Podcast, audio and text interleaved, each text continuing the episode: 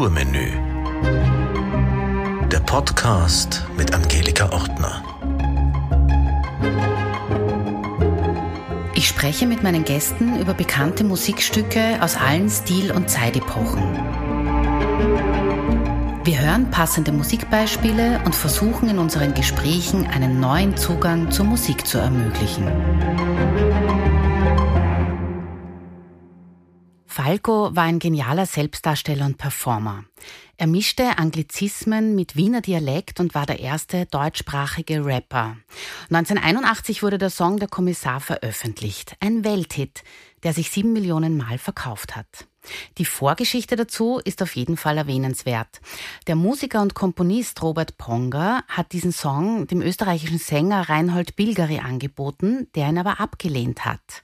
Auf Rat des Produzenten Markus Spiegel hörte sich Robert Ponger Falco an.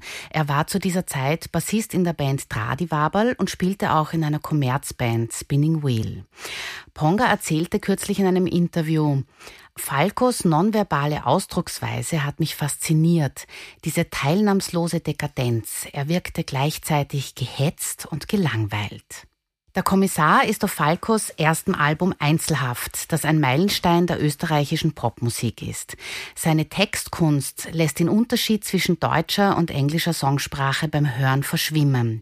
Und die Songs klingen auch heute noch modern, frisch und zeitlos. Falco äußerte sich kurz vor seinem Tod, er starb 1998 bei einem Autounfall, zu seinem ersten Album. Das Album kam aus dem Bauch heraus und war mein Bestes. Check it out, Joe. Ha.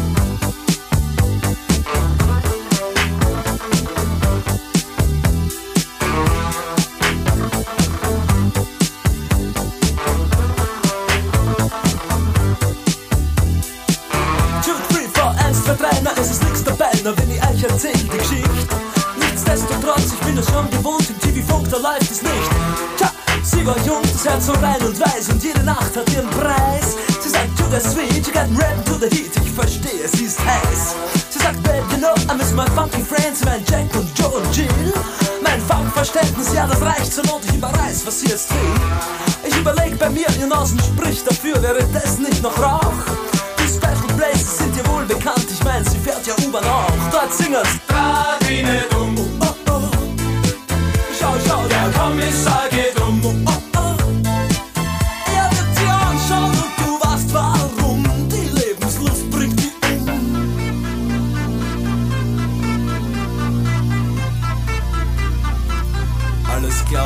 Kommissar.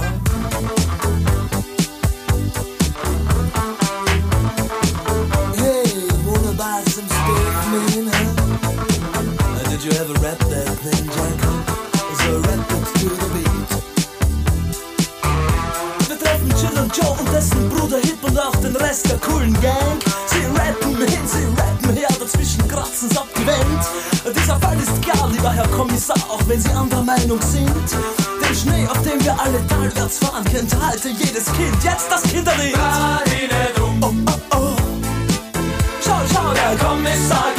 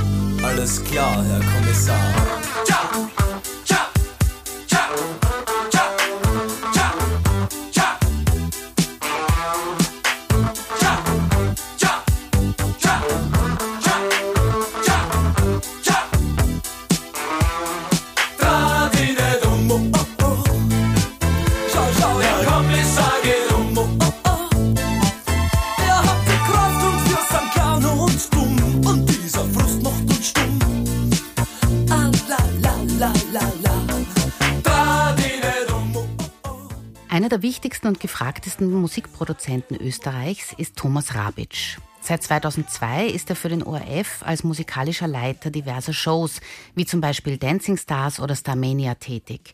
Weiters verfasste er zahlreiche Signations, Film-, Serien- und Theatermusik. Mit Falco spielte er schon in den 1970er Jahren in den ersten Bands Hallucination Company und Dradiwabal. Thomas Rabitsch tourte mit Falco von 1984 bis 1994 als Keyboarder, Bandleader und Arrangeur. Markus Spiegel sagt, Kindlichkeit ist das Merkmal eines Hits. Beim Kommissar meint er damit diesen Kinderreim Dreh dich nicht um. Thomas, stimmst du ihm zu, dass die Kindlichkeit die Garantie für einen Hit ist? Na, sagen wir mal die Naivität, also die, die Einfachheit. Man sagt ja auch dann immer die berühmte Hook-Line, ein Wort aus dem Englischen übernommen, was irgendwie ganz komisch klingt. Das klingt nach einem Piraten. Aber ja, es ist die Einfachheit und die Simplizität. Ob es jetzt kindlich ist, in dem Fall ist es auch kindlich natürlich. Ne? Das dreht nicht um. Es ist wie ein Kinderreim, so wie aus einem Spiel auch. Insofern hat er natürlich recht, dass das bleibt hängen.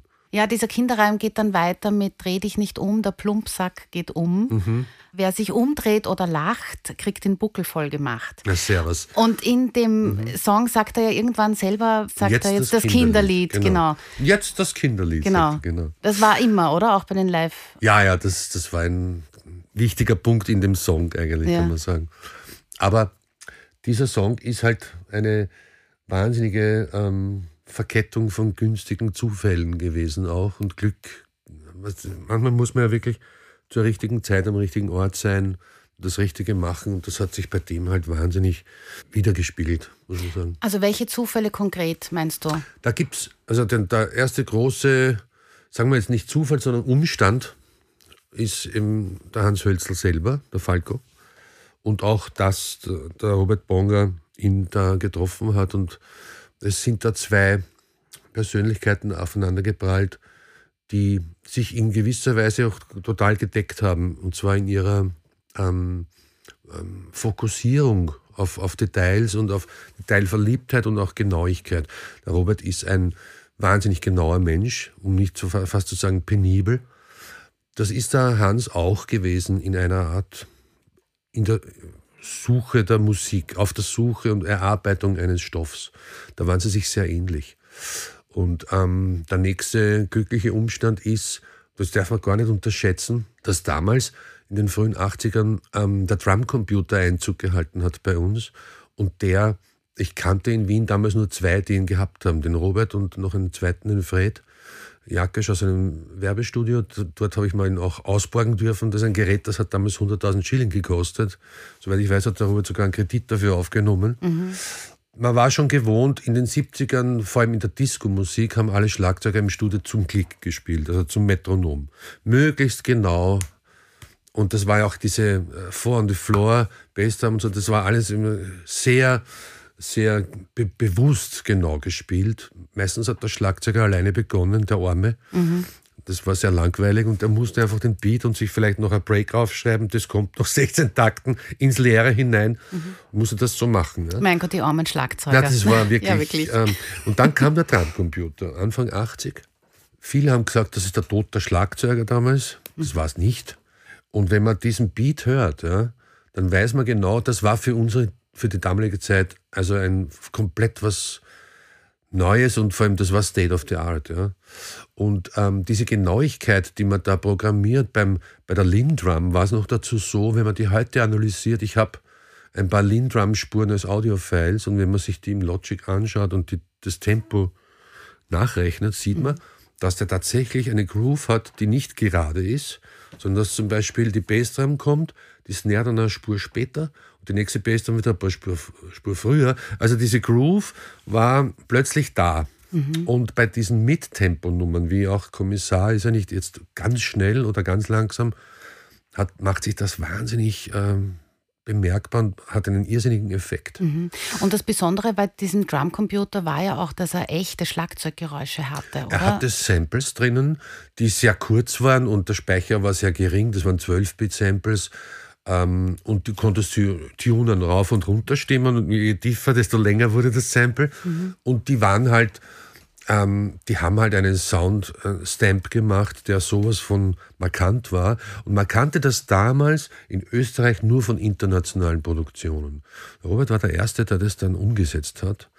Nach seinem Kredit für diesen für den, äh, Lindrum. Und, und der Sound war einfach damals markant. Das haben alle dann gemacht. Mhm. Und in Österreich und in Wien war das der erste Song, der so, es gab schon billigere vorher auch, vielleicht schon mit Drumcomputer, aber richtig, das war also ein zweiter Punkt, war dieser Sound. Ja. Mhm. Und es gab damals auch noch keine Sequencer wie heute, wo man dann dazu einen Bassline programmiert hat, sondern der Robert war dafür bekannt, dass es gab niemanden, der so genau Moog-Bass spielen konnte dum, dum, dum, dum, dum, so zu dem Beat des Drumcomputers. Also das ist händisch eingespielt.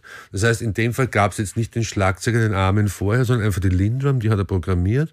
Da waren Patterns, da haben wir gesagt, nach viermal kommt der Pattern, dann kommt der nächste und die hat man einzeln programmiert. Mhm. Und dann hat der halt dazu den Muckbass gespielt und, und dieses Grundgerüst macht den Song aus, mhm. eigentlich. Also die die Basis. Die Basis dazu. Ja. Also Falco hat ursprünglich den Text gesungen ja. und Ponga hat gesagt, das ist ihm zu fad oder zu harmlos und er soll doch seine Sprechstimme einsetzen. Und so ist dann halt auch dieser Rap ja, am Anfang entstanden. Natürlich, also es ist auch, also das war ja schon bekannt, dass er das konnte seit ganz Wien und dass er in der Sprache auch eine Sprachmelodie hat, die rauf und runter geht. Es ist ein Unterschied, monoton zu rappen, als halt in dem die Melodie fliegen zu lassen. Das konnte er natürlich sehr gut. Mhm. Auch natürlich als als Bassist, der halt eher aus der Funk-Schule kam, mhm.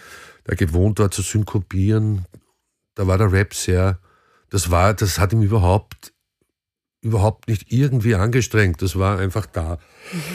Zusätzlich ist natürlich der Hans oder Falco, wie wir ihn kennen, einer, der nicht nur rappen, sondern auch singen konnte. Und der wollte singen und der hat auch sehr hoch gesungen, eine irrsinnig hohe Range gehabt, konnte mhm. sehr hoch hinauf singen. Bei der Hallucination Company vorher, also das erste Lied, das er auf der Bühne performt hat, war A Hard Day's Night von Beatles. It's been a hard day's night. Das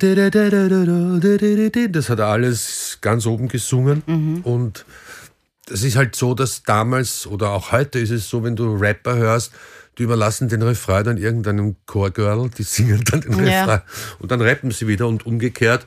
Ähm, ähm, lassen Sänger dann einen Rapper einfliegen, der dann mhm. das Wort macht. Also er war halt einer der wenigen, die das beides konnten. Ja.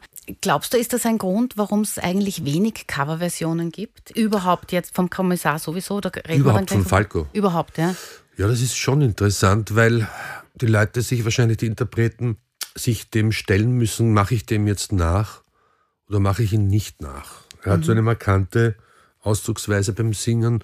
Und das sind ja auch, es gibt ja viele Falco-Doubles, die dann irgendwo herumtouren, in größeren und kleineren Clubs, die davon leben, dass sie ihn nachmachen. Ähm, das geht halt für einen richtigen Künstler so nicht. Mhm. Ja? Naja, auch eine Coverversion macht ja nur Sinn, wenn man was wenn anderes draus macht. macht. Ja, ja. Aber da hat sich keiner richtig dazu entschlossen. Ich kenne jetzt außer von After the Fire, von der Band in Amerika, nicht sehr viele Covers. Ja, warte mal, hören wir uns die kurz mal an. Ja. It's easy to see, but it's not that I don't care so. Cause I hear it all the time, but they never let you know on the TV and the radio. She was young, her heart was pure, but every night it's price she got. She said sugar sweet, she got me rapping in the beat, then I knew that she was hot. She was singing, Don't turn around,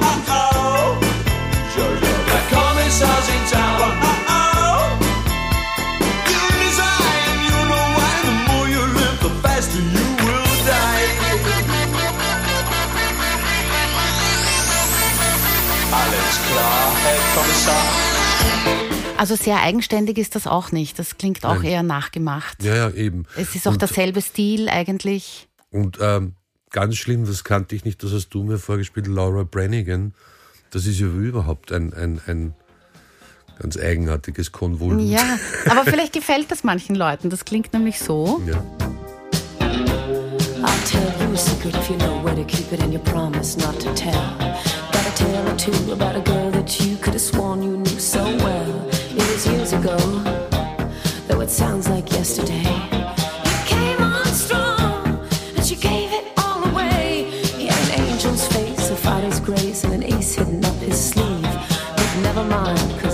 Blind, and she needed to believe.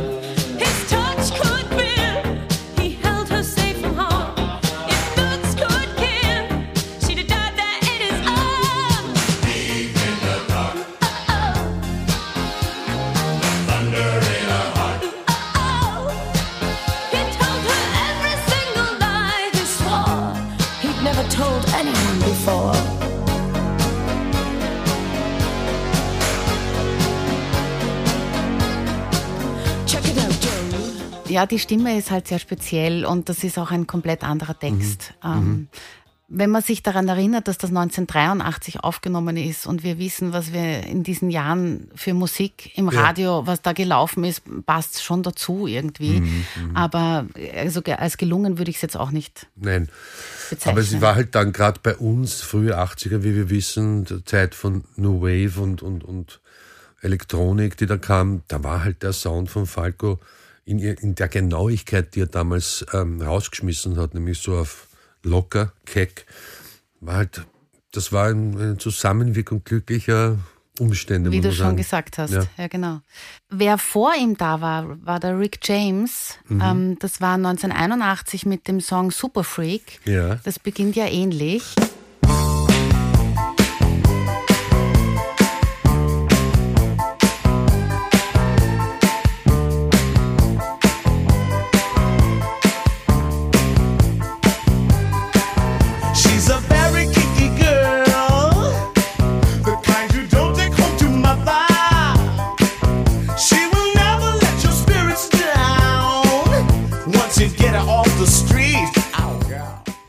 Bassline, ja. Und die ähm, ist natürlich markant, da kann man jetzt drüber streiten, ob das jetzt. Es ist halt so natürlich, dass, wenn dann einer aber da die nicht um dazu singt, ist natürlich das ganz was anderes und das fließt auch so oft heraus. Oft macht man ja ähm, irgendwelche äh, äh, Melodien, die man glaubt erf erfunden zu haben, die aber schon da waren. Ja? Also da lässt sich jetzt drüber streiten, aber MC Hammer zum Beispiel hat Rick James zitiert und ich hatte auch einmal den Spaß bei einer Dancing Stars, bei einem Showtanz, da ging es um den Kommissar, den haben wir dann einfach mit You Can Touch You can This touch this. Ähm, verquickt und es passt wunderbar zusammen. Ja. Also, Aber der MC Hammer war wieder später, der war erst später. 1990 mit Aber dem der Song. hatte auch die- sich dazu bekannt, das ist ein Zitat gewesen. ja. You can't touch this. You can't touch this. You can't touch this. Touch this. My, my, my, my music hits me so hard, makes me say, Oh my Lord, thank you for blessing me. What a mind to rhyme and to hype me, it feels good when you know you're down. A super dope homeboy from the Oak Town, and I'm known as such. And this is a beat uh, you can't touch. Und bei dem. Rick James können, können wir sagen, das war nicht die Zeit, wo man über Plagiate gestritten hat oder Ich weil der glaub- Ponga hat schon abgestritten und hat gesagt, das hat ja. eigentlich mit dem Rick James überhaupt nichts zu tun. Ja, in der Summe der ganzen Geschichte hat es natürlich nichts damit zu tun. Ja? Aber das ist halt ein Element, das so gnadenlos offensichtlich klar ist, die Abfolge da, da, da, da. Also Ja. das gibt's halt Ja. dort wie da. Ja, stimmt. Und ähm, der Hans hat ja auch damals äh, auf diesem, auf der Single, wo der Kommissar drauf war, war die B-Seite äh, Die Helden von heute. Das ist auch ein Zitat von Heroes von David Bowie. Ja. Also man hat schon gern zitiert, auch berechnend und auch durchaus bewusst und absichtlich, weil man einfach auch damit bekannt hat, auf den stehe ich, ja, auf Ja. diesen Künstler. Also ich weiß noch, der Hans hat ähm, mich eingeladen in seine kleine Wohnung in der Ziegelofengasse und hat mir, damals kam gerade Heroes raus von David Bowie und hat mir das Album vorgespielt. Gesagt, das ist der ultimative Wahnsinn, Thomas, hör dir das an. Und ich war ganz verblüfft, weil das war, diese Seite kannte ich von ihm noch nicht, dieser. No, dieser, Also manchmal hat er so, so ähm, spaßhalber bei Soundcheck so gesungen, diesen Clem hat er also ja, ja. Ein bisschen ein gern Vibrato in die Stimme und geht Ja, ja, schon. ja. ja. Naja, aber war das nicht auch ein Grund, dass man gesagt hat, ähm, Helden von heute kommt auf die B-Seite, weil es ähnlich ist wie Heroes von Boy und dafür nehmen wir auf die A-Seite den Kommissar? Hat auch der Robert gesagt in einem Interview, dass das so ist. Es gab natürlich, der Hans wollte natürlich Heroes machen als A-Seite und hat vielen Leuten vorgespielt, was findest du besser und leider haben ihm alle gesagt, ich glaube, es ist der Kommissar Kommissar besser. besser, ja. was ihn ein bisschen geärgert hat damals, Ja. aber im Nachhinein Also so. wirklich, das heißt, Helden von heute war ihm lieber, also Ja. jetzt ihm, Ja, weil es er komponiert hat. Das Ja. ist ja oft so, ne? bei Künstlern, die dann was selber machen, ist ihnen das natürlich logischerweise ja. lieber. Ja, aber es war trotzdem der Durchbruch. Also ich meine, ganz Natürlich. Wien war auch ein wichtiger Ja. Song, aber der Kommissar war doch wirklich äh, der Beginn eigentlich. Ja, keine Frage. Ja, das ist ja oft so, dass dann Leute irgendwie sagen, jetzt muss ich diesen Hit immer spielen, aber er hat ihn immer mit einer Lässigkeit und Nonchalance runterlassen, runterlassen, wie man so so sagt, von der Bühne. Und man hat genau gespürt, das ist er. Es war ja auch der Deal bei dem ganzen Album so, ähm, dass es einfach Text und Musik Bonga Falco war. Es ist sicher so gewesen, dass ähm, er bei musikalischen Sachen eingegriffen und gesagt, das möchte er lieber so und so, weil dazu kenne ich ihn gut genug, dass er da korrektiv eingegriffen hat.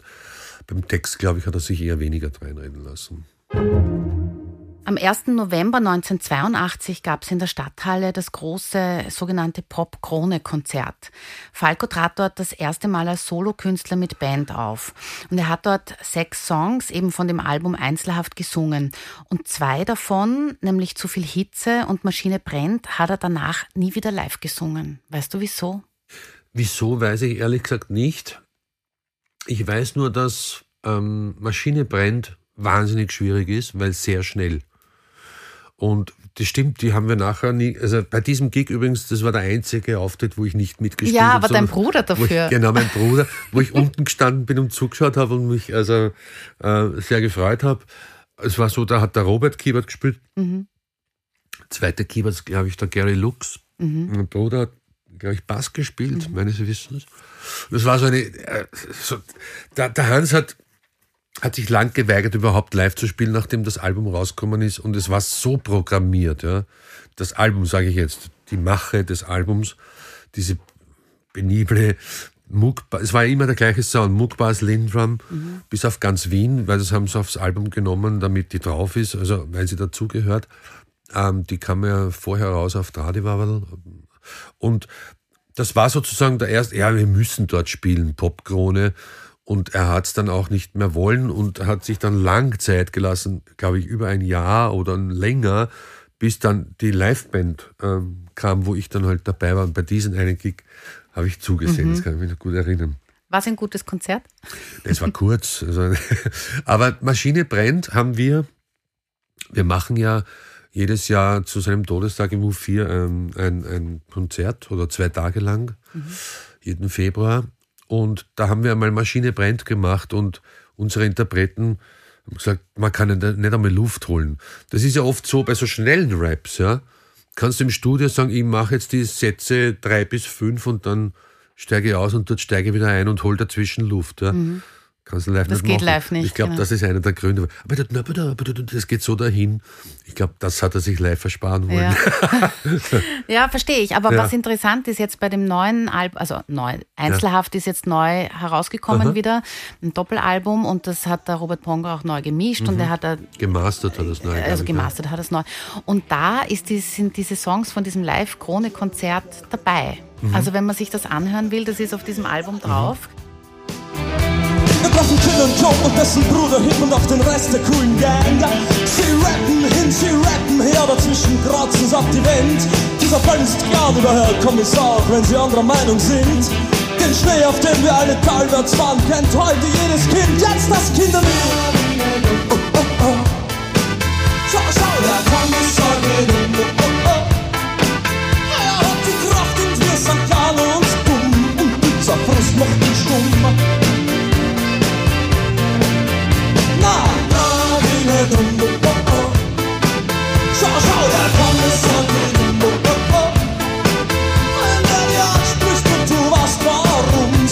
Ruin bringt dich um.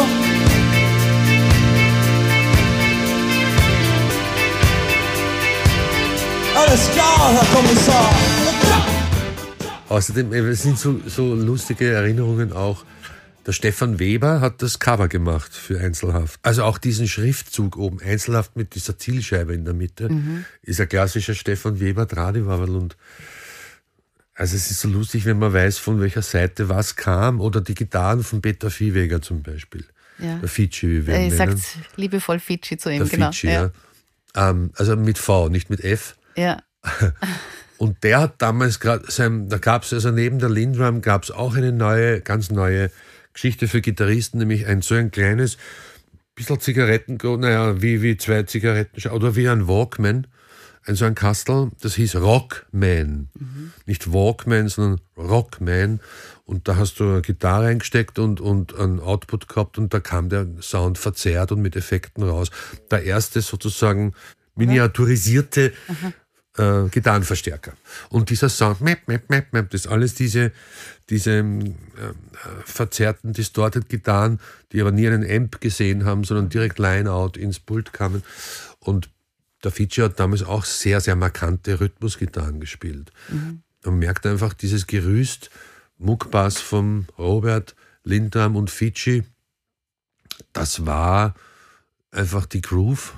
Ja, Muss man schon sagen. Ich habe da natürlich nichts dazu ähm, beitragen können, weil ich selber Keyboarder bin und der Robert Keyboarder, also wieder nicht einen anderen Keyboarder fragen, der logisch, ja? Ja. Also, aber mein Bruder war auch beim Chorgesang dabei und, und ich weiß, ich habe beim Robert auch ein paar Sachen damals in Mannhardsbrunn in seinem Studio aufgenommen, wie familiär und gemütlich das war. Und das ist halt schon schön, wenn man dann spürt, schön, wenn man weiß, dass halt ein paar Burschen zusammensitzen und irgendwas probieren, ja, und nicht wissen, was dabei rauskommt. Das ist das Schöne bei Produktionen, wo man auch so entre nous ist und eigentlich ja, wie, wie, wie Kinder in einer Sandkiste ganz einfach, ja. Und das ist dann beim ersten Album toll. Beim zweiten Album wird es dann zum Problem, weil dann muss man diesem Erfolg standhalten. Also Junge Römer, ebenfalls eine Robert-Produktion, ist für mich nach wie vor auch vom Falco als Begriff Falco äh, eins der besten Alben, die er je gemacht hat, wurde sehr unter dem Wert geschlagen. Aber auch da merkt man einfach diese wahnsinnige, penible Fokussierung auf kleinste Details. Ich weiß noch, der Hans war ja auch ein, als er Bassist war bei uns in der Hallucination Company und bei Trade war, gab es wirklich so Situationen im Proberaum, wo man also wir haben ja damals oft Songs gemeinsam erarbeitet aus Sessions und so. Da könnte man was machen draus und es ist sehr familiär eigentlich. Und wenn dann so eine so ein Groove, so ein, so ein Pattern da war für Schlagzeug und Bass, gab es sehr oft die Situation, dass der Hans zu uns gesagt hat, geht's bitte jetzt aus. Ich und der Schlagzeuger, wir wollen uns das jetzt einmal eine Stunde lang anschauen und die haben das dann eine halbe Stunde, dreiviertel Stunde so lang gespielt, bis es gerollt ist, sozusagen. Wir haben dabei draußen im Aufenthaltsraum Pause gemacht. Ja. Also das, dieses gemeinsame Köcheln an, an, an, an der Materie Musik ist natürlich ein wahnsinnig schöner Prozess und ähm, sehr unbeschwert und sehr neugierig und sehr faszinierend. Und wenn es aber dann dazu kommt, dann ist der Falco plötzlich da mit Kommissar, wie schwer er es gehabt hat, das zweite. Oft ist er ein Künstler, der also einen großen Erfolg hat mit dem ersten Album. Das zweite wird schwierig, weil da muss er halt beweisen, dass er es noch besser kann. Der Druck war hoch und es war ja offiziell ein Flop, was natürlich lächerlich ist im Vergleich zu anderen Flops. Aber das ist schon eine extrem interessante Entwicklung. Naja, aber dann kam das dritte Mhm. Album und das ist dann international. Also da war Rock Me Amadeus auch Ja. drauf und dann ist es sowieso durch die Decke gegangen. Also Das dritte ähm, Album war äh, ja das erste mit den Bolens, den Gebrüder Bolens aus Holland. Also wie das jetzt war nach Römer, hat er hat wahrscheinlich auch gemeint, er muss irgendwas Neues sich überlegen. Und das Interessante ist, wenn man sich jetzt sozusagen Einzelhaft und Römer anschaut, das ist der eine Falco. Und ab dem Falco 3 und auch dann Emotional, das ist der andere Falco, der, der Glamrock. Und auch mehr Gesang und auch mehr orchestraler Rock. Also es ist eher Bombastrock sozusagen, würde ich sagen. Die Bolins haben ja da in der Zeit gar nichts anbrennen lassen, weil das sehr dicht ist. Ne? was genau haben die gemacht? Was Also das waren die Produzenten. die Produzenten dann. Äh, und haben aber auch die Chöre gesungen mit gebrochenem Deutsch, was sich aber ausgegangen ist, oder Englisch. Also Genie Quit Living on Dreams, eh Ja. kein Problem. Ihr, ihr Stil war ein komplett anderer. Ähm, Robert Bonga und, und Falco war eben diese Coolness und diese, also diese coole Zurückgenommenheit, auch ein bisschen puristischer im Sound. Und bei den Bolens wurde alles gedoppelt, getrippelt und noch einmal drauf gedoppelt und größer gemacht. Ja, hat das auch mit der Zeit dann zu tun? Ich meine, Emotional war jetzt nicht schon in den 90ern, sondern erst 1986, also Ja. eh schon 1986. Aber warum haben sich die überhaupt getrennt? Der Nein, Falco war ein? Vorschlag vom, äh, vom Horst Borg, der ja der, quasi, der Markus Spiegel ist sozusagen der Labelboss gewesen bei Geek Records Und Horst Borg wurde der Manager vom, vom Hans, der auch in Deutschland eben gewohnt hat, in, in Hamburg bei der Teldec war. Und der hat dann angeregt, er kennt da zwei Produzenten in Holland, er soll einmal was anderes probieren. Und so ist das dann gelaufen. Also ähm, der Hans war dann, hat dann eben dieses Album, wo ja auch Vienna Calling drauf ist, mhm. äh, Genie, Amadeus, da sind ja sehr viele eigentlich Hits drauf. Mhm. Die haben natürlich einen anderen Stil gehabt. Ja? Sehr musikalisch, aber sehr äh, orchestral. Wir haben das gemerkt, weil wir haben mit der Band, damals mit der ersten Band waren wir acht Leute auf der Bühne und alles doppelt besetzt. Zwei Gitarristen, zwei Keyboards, Bläser, Chor, Bass, Schlagzeug. Ja, es sind aber schon mehr als acht. Naja, es waren, es war, warte mal.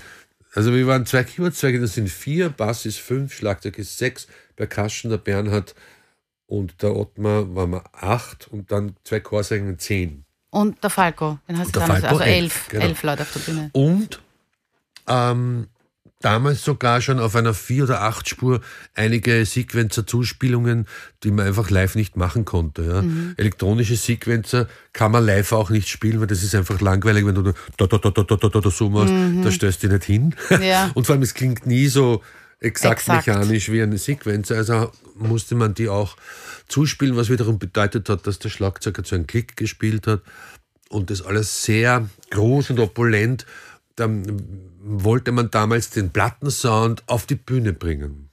Zum mhm. Unterschied unserer zweiten Band, wo wir nur zu fünft waren, wo wir gesagt haben, wir machen einen Live-Sound draus und specken das wieder ab. Mhm. Und das ging mit den Bonga-Nummern einfacher als mit den Bolens-Nummern, weil die einfach so groß arrangiert waren. Mhm die haben ja nicht nur ein 24-Spur-Tape gehabt, sondern zwei, mhm. also 48 Spuren und haben alles hin ja. Aber würdest du sagen, dass das damals eine Zeit war, wo das Publikum das erwartet hat, ja. dass das genauso klingt durchaus. wie daheim am Plattenspieler? Ja, durchaus. Es war ja auch die Zeit von Michael Jackson und so. Mhm. Also gerade Mitte der 80er war das schon so, dass die Hörgewohnheit im Ohr der Konsumenten im Radio war eine, das war so. Mhm. Und da musste das so bedient werden. Mhm. Äh, heutzutage würde man sagen, es war ein bisschen anachronistisch, es war irgendwie mhm. ja, ein bisschen übertrieben auch. Aber ähm, das war schon so, die Soundgewohnheit. Mhm. Da wurde einfach wahnsinnig viel overdubbt und aufgedoppelt.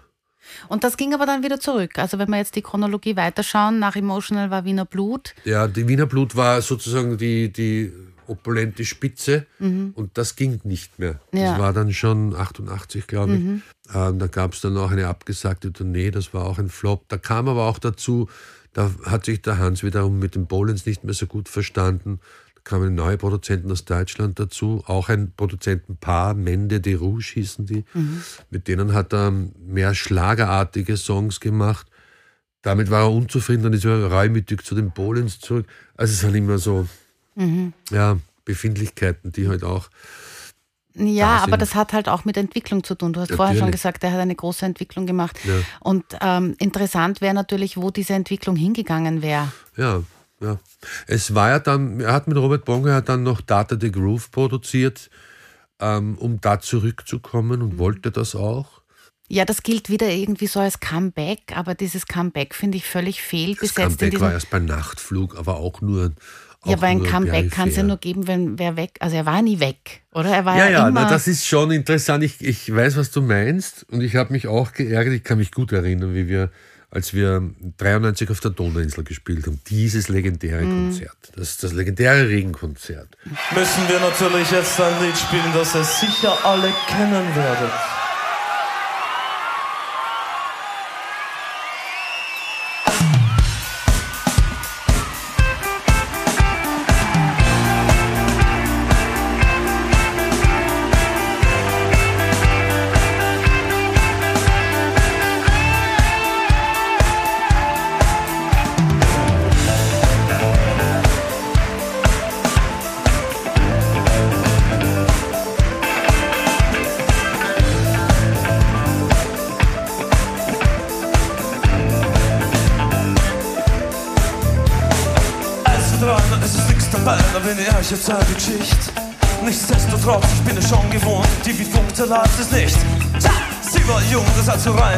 Und jede Nacht hat ihren Preis. Sie sagt, Sugar Sweet, you got me rapping to the beat, ich verstehe, sie ist heiß. Sie sagt, Baby, you know I miss my funky friends, mein Jack und Joe und Jill. Mein Fangverständnis, ja, das reicht zum Mund. Ich überreiß, was dir es will. Ich überleg bei mir hinaus und spricht dafür, da währenddessen nicht noch Rauch. Die Special Places sind dir wohl bekannt. Ich mein, sie fährt hier oben auch. Dann singen's! Radine,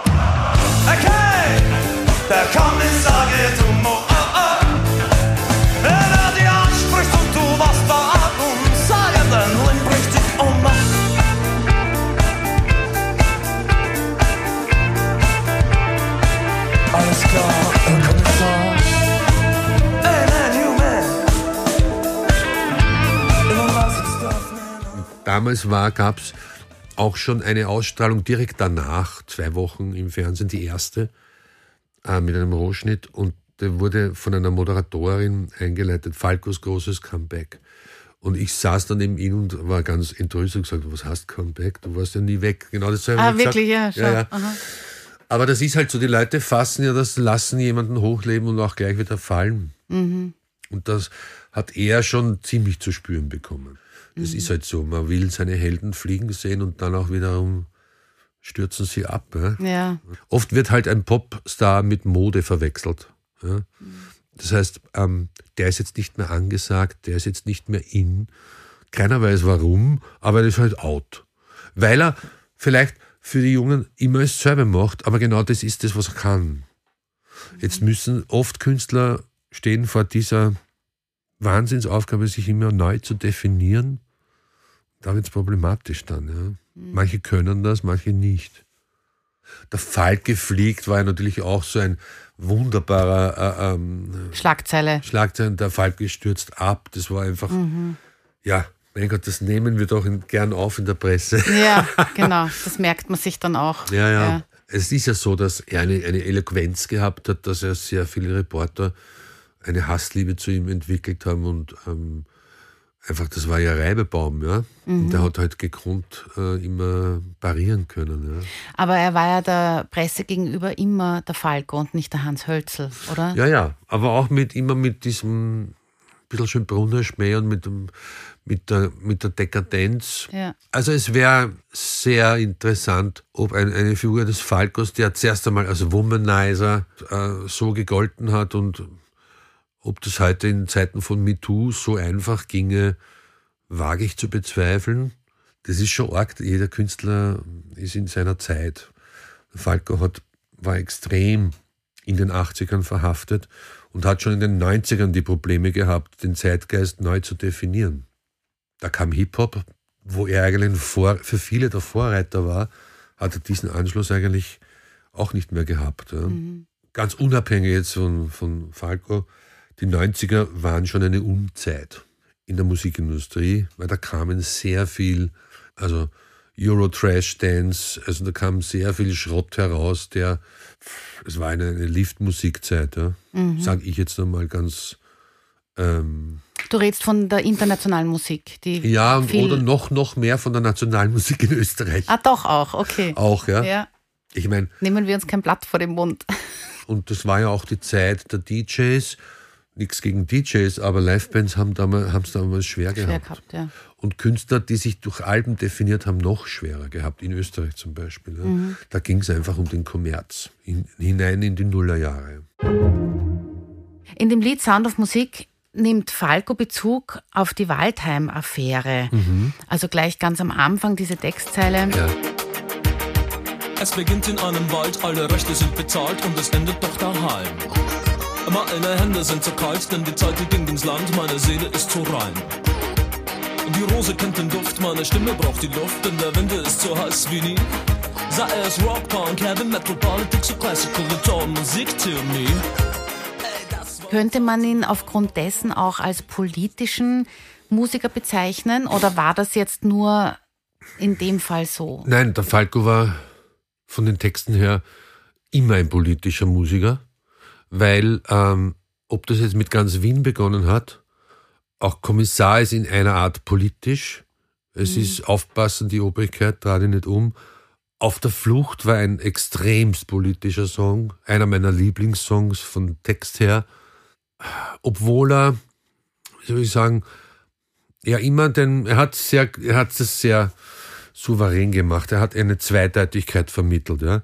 Wenn man zum Beispiel Helden von heute sich anschaut, textlich. Ja, wir haben die, den Fuß am Gas, die Mode fest im Griff, uns entgeht kein letzter Schrei, unser Outfit hat den letzten Schliff. Da kann man sagen, macht das jetzt lustig über diese Typen, die Modetypen, oder ist er einer davon? Und das lässt er offen. Diese, dieses Spielen und du kannst den Text so nehmen oder so nehmen, ist gerade bei Helden von heute extrem interessant. Und das ist hochpolitisch natürlich, weil, weil es einfach jedem die Möglichkeit gibt, sich damit irgendwie zu identifizieren, egal auf welcher Seite er steht. Ja. Er hat zwar immer gesagt, natürlich sagen das die meisten Wi- Wiffen-Künstler, sagen, also politisch möchte ich mich nicht äußern, logisch. Aber die Texte sind immer gesellschaftspolitisch äh, extrem relevant gewesen beim, beim Hans. Dazu kommt natürlich auch diese, dieses Spielen mit den beiden Seiten und auch das Deutsch-Englisch. Also dieses gemischt. Er hat ja auch oft Worte erfunden. Wenn er, wenn sie nicht ausgegangen ist, dann hat er halt dann Expositivations gemacht. Ja? Äh, aus der Not heraus. Ja, und aus dem? Spaß heraus, Ja, ja. das, das biege ich jetzt so rüber. Ja? Ja. Naja, aber ich glaube schon, dass äh, wenn diese Weit von der Weiterentwicklung, von der wir vorhin gesprochen haben, äh, ich glaube, dass die Texte vielleicht äh, noch politischer hätten werden können. Ja. Weil wenn du dich damit nicht auseinandersetzt, hört man in diesen ersten Zeilen von Sound of Musik, denkt man vielleicht nicht an die Waldheim-Affäre. Das hat ja auch keiner Das überzogen. ist sehr versteckt das eigentlich ist immer, extremst oder? versteckt. Ja. Ja, eh, auch gescheit. Ja, ja, eh. Man kann es Eh. interpretieren, wenn man will, und man kann darüber diskutieren. Habt ihr im Proberaum so, solche Sachen diskutiert oder ist er mit dem Text gekommen und ihr habt gesagt, super? Ja, ich muss ehrlich sagen, wir haben damals uns ähm, um die Texte, wir haben, uns- wir haben uns gedacht, die sind cool, haben uns weiter überhaupt nicht damit beschäftigt, weil wir froh waren, dass wir Musik spielen, die uns gefällt. Also es war für, wir waren ja doch in erster Linie die Musiker, die die aus dieser Zeit kommen, wo so, der Text ist mir wurscht, Hauptsache die Melodie ist gut und ist geil und ich kann dazu spielen und ich habe das Gefühl, es ist nicht äh, Austropop, sondern es ist international. Das war für uns natürlich schon ein wahnsinnig, eine tolle Gelegenheit für die Liveband und auch auf Tournee bis Japan solchen Stoff zu spielen, der international klingt. Die Texte, muss ich sagen, viele davon habe ich erst nach seinem Tod richtig verstanden und erst schätzen gelernt. Umso mehr, nachdem wir jetzt diese Falco-Triebe jetzt schon über 15 Jahre machen oder 12 Jahre, wo wir Interpreten haben, die diese Texte lernen und sagen, wie wahnsinnig schwierig das ist, wenn man da ein Wort vergisst, ist man draußen wie bei einem Thomas Bernhard-Text. Also man, man steigt aus.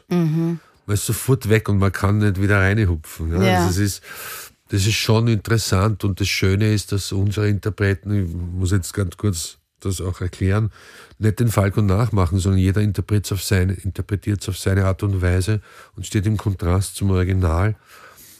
Aber die haben hohen Respekt davor von den Texten, muss man sagen. Das ist schön. Vielleicht braucht es auch ein bisschen eine, eine Reife dazu. Ja, schon.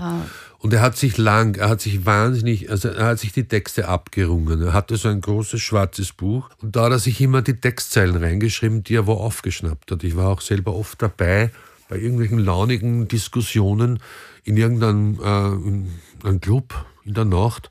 Ha, das ist gut, ja, warte mal und schreibt sie dann irgendeinen Satz auf. Wie zum Beispiel, was ihm gefallen hat, mein Freund, der Artdirektor. Schreibt das ja an, denkt, was meint er damit? Nein, ich finde das so lustig, das sind die mit dem schwarzen Rollkragenpullover. Mein Freund, der Artdirektor. Und da hat er immer solche, solche Schlagworte oder so Sätze hat er sich immer gleich notiert, weil sie phonetisch und auch vom, vom, vom Look her was äh, in, in ihm sozusagen erzeugt haben. Und aber die endgültigen Texte dann auf einem Song einzusingen, da war er dafür bekannt, dass er die in der letzten Minute erst gemacht Fertig hat. gemacht ja, hat. Sich wahnsinnig herumgespielt, na so und so. Und wir haben also auch hier in meinem Studio ein paar Demos aufgenommen, wo nie eingesungen wurde, weil er die Texte nicht fertig gehabt hat. Wir haben auch hier Mutter der Mann mit dem Koks ist da aufgenommen, den Song, den er sozusagen nicht als Falco herausgebracht hat, um zu sehen, ob das geht. Es war ihm schon in den 90ern vor allem natürlich klar, dass dieser Zeitgeist von den 80ern nicht mehr funktioniert. Und wir haben oft auch darüber geredet, ähm, einmal eine Nacht lang hat er gesagt, du hast das gut, du bist Produzent, du kannst einmal mit dem arbeiten oder mit dem oder mit dem arbeiten. Wenn ich arbeite, steht Falco drauf und die Leute warten sie Falco. Ich würde so gern anonym was rausbringen. Und dann kam die Idee zu, zu diesem TMA. Projekt, wo ihm die Leute erst im Nachhinein erkannt haben, wer das. Die Stimme war vertraut. Ne? Ja, ja, die, ja, auf jeden Fall.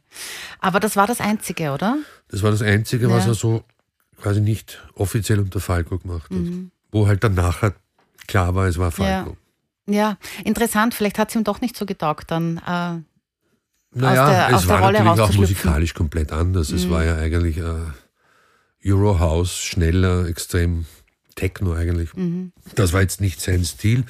Es hat er konterkariert mit einer, einem gesprochenen Getrag. Das schwarze Gold ist weiß geworden. Mhm. Und hat sich da leicht diabolisch drüber geschmissen. ja, aber du kannst das auch ganz gut. Ja, ja, ich hab's. Er hat Oft acht genug gehört. Ja, er hat acht Takes hier aufgenommen und hat dann da dazwischen so Sätze äh, spontan fallen gelassen. Vor einem Take hat er gesagt, rat mal, wer zum Heizen kommt. Statt rat mal, wer zum, Zum Essen, Essen kommt. kommt er. Also hat er immer solche, solche Assoziationen gehabt. Mhm.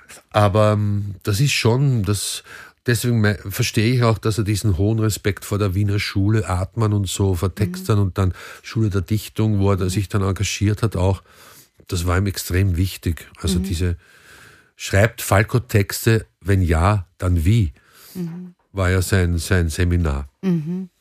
In der Schule der Dichtung. Ja, hast du es dir mal angehört? Nein, aber wir haben dort gespielt in den Sophiensälen, ähm, einen Auftritt für die Schule für Dichtung. Ähm, und da war der HC Artmann auch da und noch ein paar andere. Und äh, ich habe gemerkt, wie ihm das, was ihm das, wie viel ihm das bedeutet hat. Mit diesen Herren Wolfgang Bauer und so, mit denen an einem Tisch zu sitzen, auf einem Panel zu sitzen.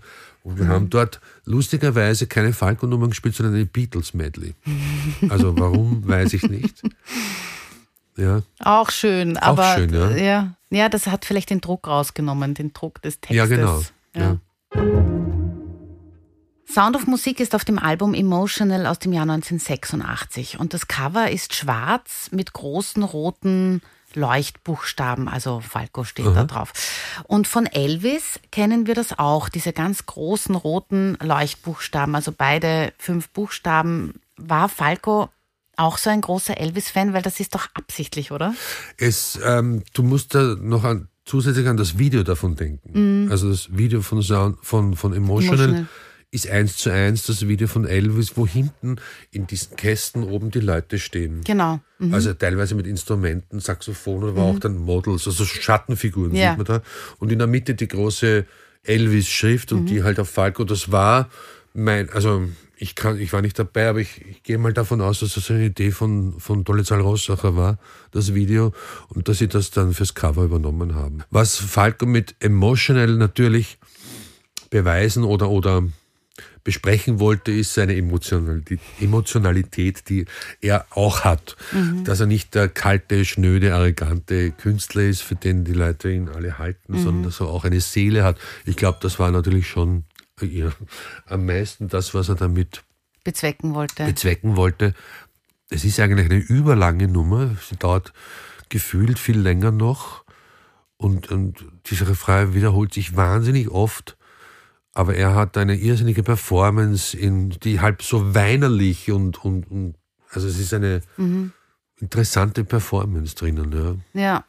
Na, was mir nämlich dazu eingefallen ist, diesen, diesen, ähm, diese Gegenüberstellung Falco und Elvis, wo ja doch, also Ja. jetzt mehr Parallelen zu sehen sind als in diesem Schriftzug, weil auch beide natürlich in den 40er, also in ihren 40er Jahren viel zu früh verstorben sind. Aber der amerikanische Präsident Jimmy Carter hat damals zu Elvis Tod gesagt, Elvis Presleys Tod raubt unserem Land einen Teil seiner selbst.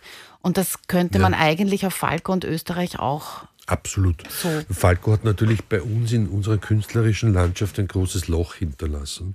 Mhm. Und es ist interessant, ich habe vor kurzem gerade diesen neuen Elvis-Film, hast du den schon gesehen? Ja, Der ist gut. der, der ist wahnsinnig Der gut. ist sehr gut. Ja. Ich hätte nicht gedacht, dass er so gut Nein, ist. ich habe mir es auch nicht so toll erwartet, aber auch, ich war dass der hin und Schauspieler weg. das so gut ja. gemacht hat. Da kommt ja auch diese Szene vor mit diesem Video. Mhm. Und da, man spürt einfach diesen inneren Kampf, den man dann schon hat, ab einer gewissen äh, Magnitude des Datums, Mhm. die dann so groß ist, dass du äh, nicht mehr weißt, bist du jetzt da selbst, das alles, kannst du das alles erfüllen? Kannst du dem gerecht werden, auch selber vor dir? Beim Falco ist es so ähnlich, wenn die Leute sagen, immer wieder entdecken ihn die Leute neu. Es gibt jede Generation, alle zehn Jahre kommen plötzlich neue Falco-Fans und das ist auch so wie bei Elvis. Ab, einem gewissen, ab, ab einer gewissen Magnitude, einer Größe eines Werkes und eines Künstlers hast du diese Schwelle überschritten, wo du eigentlich dann dauerhaft so bleibst und ewig neu entdeckt wirst. Ja. Das ist doch zumindest ein Glück, was ihm widerfahren ist, auch posthum. Ja, Ja. muss ich denn sterben, um zu leben? Ja, es gibt, ich muss das schon, ich sage das auch gern, weil ich der Meinung bin, dass es stimmt. Also in der Zeit, wo wir mit der Hallucination Company gespielt haben, wo er Bass gespielt hat, gab es einen Sänger, das war der Hansi Lang. Und bei uns haben wir immer alle geglaubt, der Hansi Lang wird's werden. Geworden ist es der Falco. Und der Hansi und der, beide Hansis, ja, meine zwei Hansis, weil bei beiden habe ich gespielt und Hansi Lang habe ich irrsinnig viel Sachen, war meine Lieblingsband und meine Lieblingsproduktion, die ich gemacht habe. Hat nicht so funktioniert wie Falco, aber, aber es ist einfach interessant. Der hat auch ein Werk hinterlassen, das kennen die Leute nicht, weil er einfach diesen Schritt, diesen, diese Größe nicht, also diesen gewissen, sagen wir mal, so einen Pegelstand nicht überschritten hat. Ne? Ja, Und da gibt es natürlich viele Beispiele. diese Internationalität bei Falco ist aber auch wirklich herausragend, Mhm. weil ähm, wie er gestorben ist, war zum Beispiel einer meiner Brüder war gerade in Südafrika Ja. und da ist es abgegangen. Die haben die ganze Nacht in der Disco nur Falco gespielt in Südafrika. war Jeder hat den gekannt so. und in, Ja. eben nicht nur dort, sondern überall. Und ähm, und wer hat das sonst schon geschafft Ja, aus bei uns Österreich? Bei uns eigentlich niemand, Ja. muss man eigentlich sagen. Auch ja. danach niemand mehr. Ja, also Das das, ist richtig, ja. Ja, so, so gesehen finde ich, passt der Vergleich Elvis und Falco Ja, eigentlich ja. sehr gut. Also ein Zitat von Robert Ponga noch. Er sagt, in Falcos Ausstrahlung war unterkühlte Wut. Ich glaube, dass in der Musik ohne Wut nicht viel geht. Kannst du das bestätigen, dass da Ja. wirklich eine Wut war? Bei ihm, beim Beim Falco, eine Wut. Ich weiß jetzt nicht genau, was er meint, aber ich kann nachempfinden, dass es einfach Emotion ist und ähm, ähm, vielleicht auch gewisse äh, Starrsinnigkeit festhalten am eigenen, an der eigenen Wertigkeit. Dass es schon für Künstler auch wichtig ist, die sagen, sie sind was wert und haben ihr eigenes Bild, das sie nach außen tragen wollen. Und im Gegensatz zu, es wird ja oft so, also beim Radio, man wird halt immer einklassifiziert oder eingekastelt und der macht das und der macht das. Das hat er vordefiniert. Dann habe ich es vielleicht falsch verstanden auch oder das Zitat anders äh, irgendwie gelesen, weil Wut ist schon sehr negativ. Also Ja, ich meine, man sagt auch Leid. Viele Künstler können erst schreiben die Texte aus einem Leidensdruck heraus. Das ist beim Hans, glaube ich, so nicht gewesen. Ja, es ist einfach die eigenständige oder die, das die, die, die kantige Markanz, sage ich jetzt einmal so. Und das ist einfach die Unverwechselbarkeit, die ein Künstler hat. Und die er ringen muss auch. Ne? Und die halt manche einfach gnadenlos haben. ja, das kann man ja nicht lernen. Nein, Ja. nein, das kann man nicht lernen. Das ist, das ist einfach, äh, um es jetzt mal sehr schwülstig zu sagen, Gott gegeben, wie ein Talent. Und ähm, das ist das Schöne dran, dass man so gewisse Sachen einfach hat. Und das hat das, also es war schon, also mit ihm zu arbeiten, war, war immer ein, ein Vergnügen. Wenn man gewusst hat, man ist jetzt in einer Safe Zone, da geht es nur um das. Geht es nicht um irgendwelche Berechnungen oder so. Eine Nummer liegt mir besonders noch am Herzen, die wir noch nicht besprochen haben, das ist Nachtflug. Nachtflug. Weil Mhm. dieser Song selbst, auch, auch ein Sprechsong von ihm, ähm, beschreibt eigentlich ihn selber in seiner, ähm, seiner Problematik auch. Ja? Der Undercover Agent. Und er bucht den Nachtflug dreimal täglich, zur Sicherheit den Heimflug auch. Das ist schon, und Lichtjahre Luxus vergeblich, es bleibt beim harten Puls im Bauch. Das sind schon hochpoetische Stellen, finde ich. Und das ist ein Song, den ich absolut geliebt habe, immer auch live. Wo dann auch bei der Donauinsel der, der Blitz eingeschlagen ist bei der Nummer. Also ah, wirklich, gerade bei der war das. Gerade bei der, am Ende der zweiten Strophe, war der Stromausfall und das ist einfach ein Le- Legend Legendenerlebnis, was, was man nicht vergisst. Ja. Er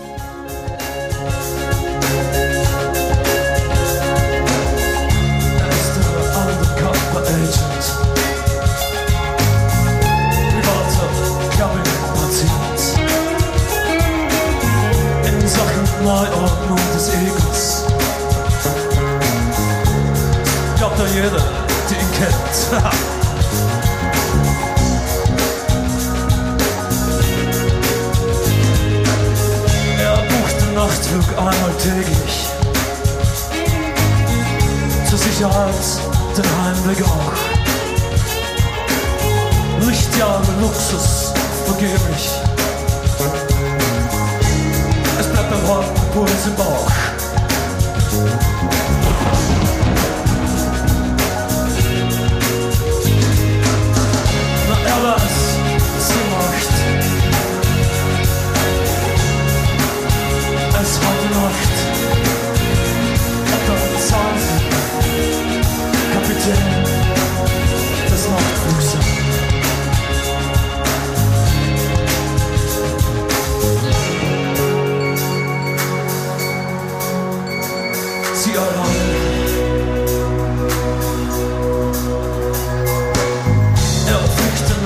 Der Jungfrau.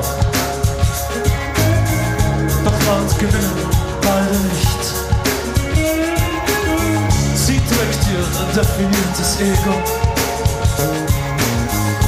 Und danach hauen sein Gesicht.